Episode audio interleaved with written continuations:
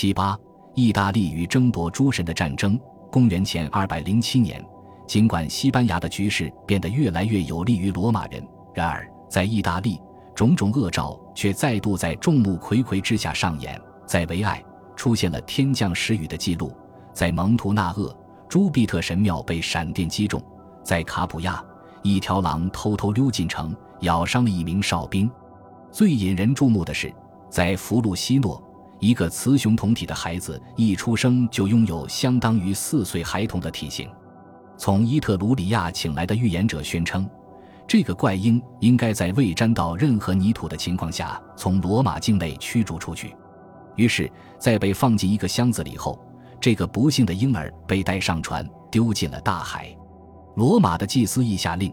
由九名处女组成的三支队伍鹰一边穿过本城。一边吟唱着塔伦图姆诗人里维乌斯·安德罗尼库斯所写的庆典赞美诗，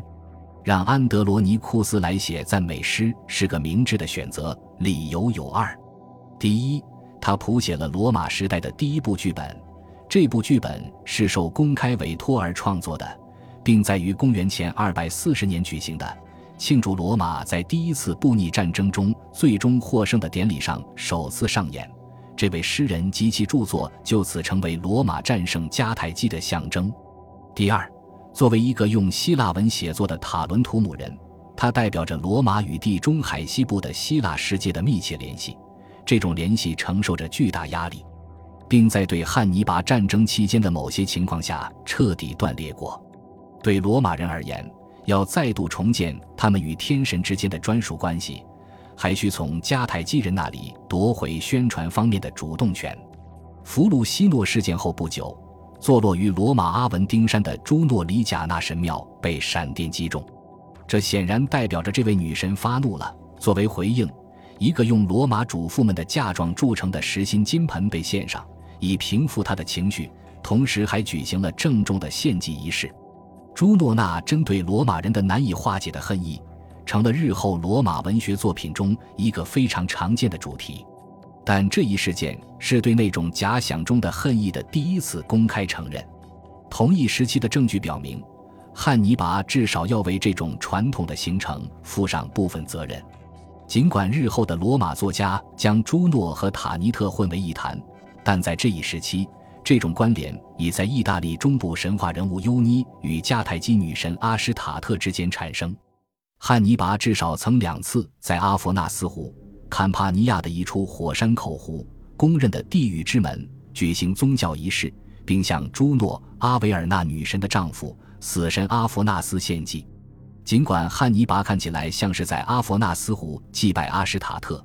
但罗马人将此举视为为赢得朱诺对迦太基事业的支持而进行的尝试，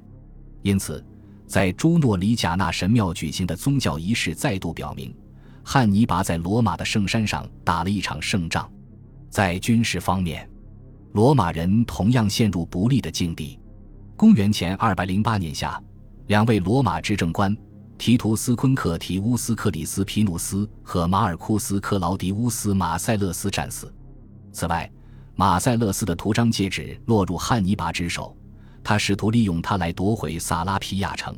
他朝该城送去一封信，宣称这位罗马将军即将到来。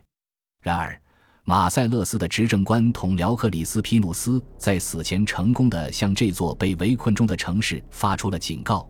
因此，当汉尼拔抵达萨拉皮亚时，没能获得入城许可，哪怕是汉尼拔精心挑选的一支由罗马逃兵组成的用于欺骗守军的前锋队伍也不例外。对罗马人而言，至关重要的是阻止汉尼拔与哈斯德鲁巴会师，因而新任执政官之一的盖乌斯·克劳迪乌斯·尼禄被派去牵制位于南方的前者。与此同时，他的同僚马尔库斯·里维乌斯·萨利纳托尔前去与身在北方的后者交战。到了公元前207年初夏，哈斯德鲁巴已成功越过阿尔卑斯山，抵达波河流域，而且他的军队保持了良好的状态。此时对罗马人而言，已到了生死攸关的关头，因为迄今为止始终忠于他们的拉丁人，已对加诸在其头上的看似永无休止的索求越来越厌烦。公元前二百零八年时，拉丁姆地区的三十个罗马殖民地中，有十二个拒绝再为这场战争提供资助和军队。在把宝贵的时间浪费在以失利告终的对罗马殖民地皮亚琴察的围攻战中后，汉尼拔募集了更多的供应物资和高卢军队，而后朝亚德里亚海岸挺进。在布鲁提乌姆，汉尼拔准备北上与其地会合。尽管他成功的令部队马不停蹄的进军，但迦太基人多次遭到罗马军队的挑战，因而还是蒙受了相当大的损失。然而，一场巨大的不幸即将来临。一份由哈斯德鲁巴发给汉尼拔，大致内容为两军应该在何处会师的信，在信使误入为罗马所控制的塔伦图姆，并被俘虏之后，落入了罗马人之手。在向元老院做了汇报后，执政官克劳迪乌斯尼禄秘密带领一支大军北进，他让其余的罗马军队将汉尼拔挡在阿普利亚的卡留苏门。经过一系列的急行军，尼禄来到了他的同僚萨利纳托尔设在翁布里亚的瑟纳加利卡的军营，那里距哈斯德鲁巴的营地不远。尽管罗马人成功的隐瞒了新部队的到来，但迦太基将军还是感觉到有些不对劲，想急忙撤离。然而他的向导逃走了。当迦太基人在寻找一处横渡梅陶罗河的地点时，罗马人迅速袭击了这支迷失方向的军队。情况很快就变得极为危急，以至于哈斯德鲁巴不得不停下来抵挡。经过一番奋勇抵抗后，迦太基人的战线最终崩溃了。哈斯德鲁巴知道大势已去，冲进罗马人的队伍中战死。悲剧的是，汉尼拔是看到了自己的弟弟那被割下的脑袋，这颗人头被丢在了汉尼拔防御阵线的前方，而得知这一败绩的。由于胜利的希望彻底破灭了。他集合队伍，撤向一块位于布鲁提乌姆的飞地。他还要在此地像一个幼稚的希腊小王子那样，在破灭的意大利之梦的环绕下住上几年。由于大获全胜的西比阿从西班牙归来，汉尼拔如今变得更加不幸了。尽管一系列将他描述为能干的幕后指挥者的胜利记录。与数量可观的六千五百公斤白银的战利品摆在了位于贝罗纳神庙的元老院前面，西比阿还是未能享受到凯旋仪式的待遇，因为他从未担任过高级地方行政官的职务。不过，由于以威名远播，他轻而易举地赢得了公元前二百零五年的执政官选举。如今，西比阿在努力争取远征北非的授权，因为他认为。迦太基人只要在自己的祖国被击败，就会彻底完蛋。以费边马克西穆斯为首的另一派则主张先将全部精力放在把汉尼拔赶出意大利这件事上。但经过一番激烈的争论后，一个折中方案最终达成：西比阿芬德西西里作为他指挥艺术的表演舞台，但附加条件是，如果远征北非符合元老院利益的话，他就可以这么做。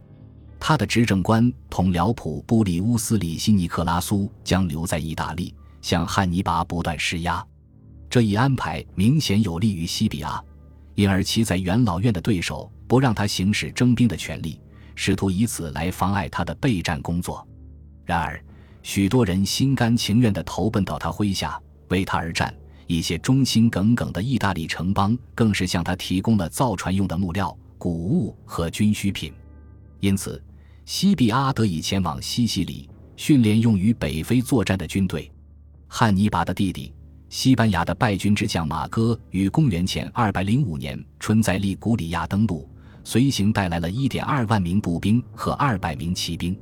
当年夏天，在得到了迦太基方面及高卢人和利古里亚人的进一步增援后，他准备南下。然而，如今，在应对这种威胁方面也很有经验的罗马人，将亚平宁山脉的两端完全堵死了。这意味着，在未来的两年间，马哥和他的军队将被困在意大利北部，动弹不得。汉尼拔也一样，除了在布鲁提乌姆的包围圈里干等外，什么也做不了，因为他发现，无论是在海上还是在陆地上，针对自己的封锁线都收得越来越紧了。公元前二百零五年夏。八十艘驶向布鲁提乌姆的迦太基运输舰被俘，而他也无法指望从马其顿的腓力这个盟友那里得到任何帮助了。罗马人与希腊和小亚细亚的腓力的敌人签订了一系列协议，巧妙的使腓力将太多的精力投入国内事务上，以至于无暇顾及国外。公元前二百零五年，由于压力不断增加，腓力急忙向罗马人及其盟友提出和议，从而抛弃了之前与迦太基人签订的协议。罗马元老院如今感觉到，汉尼拔所建立的脆弱的迦太基人、意大利人和希腊人的同盟随时将分崩离析，因此，罗马将承担起两个意识形态色彩浓厚的、突出强调罗马、意大利和希腊之间的文化联系的使命。元老院如今决定履行自己在十多年前向德尔斐的神谕处许下的奉献一部分战利品的承诺。两名使者被派往希腊，他们携带了一个九十公斤重的金环，以及其他从击败汉尼拔的战役的战利品中挑出的银质纪念品。大约在同一时间，一个高级罗马代表团东行，前去接收帕加蒙国王阿塔罗斯赠予的一件宗教遗物。这件将被他们带回自己城市的物品是大地女神西百利的一块圣石。公元前二百零五年年初。不断出现的神迹引发了又一场对神圣的西卜林书的研讨。人们在被奉为圣典的书页中发现了一个预言：如果马格纳马特重返罗马的话，汉尼拔就将被彻底击败。一些人对这个预言的时间选择感到困惑不解，尤其是汉尼拔的军队如今已无力再战。但强烈的不安情绪仍盘桓在似乎已在战场上稳操胜券的罗马人的脑海中，久久的挥之不去。事实上，汉尼拔对罗马人造成的最为持久的影响，并非其在特雷比亚、特拉西梅诺湖或坎尼会战中让罗马军团尝到的惨痛失利，而是他成功的将许多在罗马与希腊世界之间的文化、政治联系。及日后罗马对地中海中部和西部地区的统治权要求中起到了基石作用的神话传说据为己有，因此前往德尔斐神庙还愿，以及特别是将马格纳马特圣石带回罗马的使命，标志着消除汉尼拔及其顾问极为巧妙的在罗马统治精英的集体意识中所灌输的自我怀疑与不安感那旷日持久的过程的开端。马格纳马特来自特洛伊城近郊的伊达山。日后的神话体系宣称，埃尼阿斯和他的追随者在刚踏上罗马之旅的时候，曾在该地避过难。由此，帕加蒙之行即为圣石而进行的谈判，可以说是对罗马在广大希腊世界中的继承权的一次公然的重新确认，并进一步重申曾被汉尼拔不遗余力加以瓦解的。罗马与希腊世界之间的历史及文化方面的关联。本集播放完毕，感谢您的收听，喜欢请订阅加关注，主页有更多精彩内容。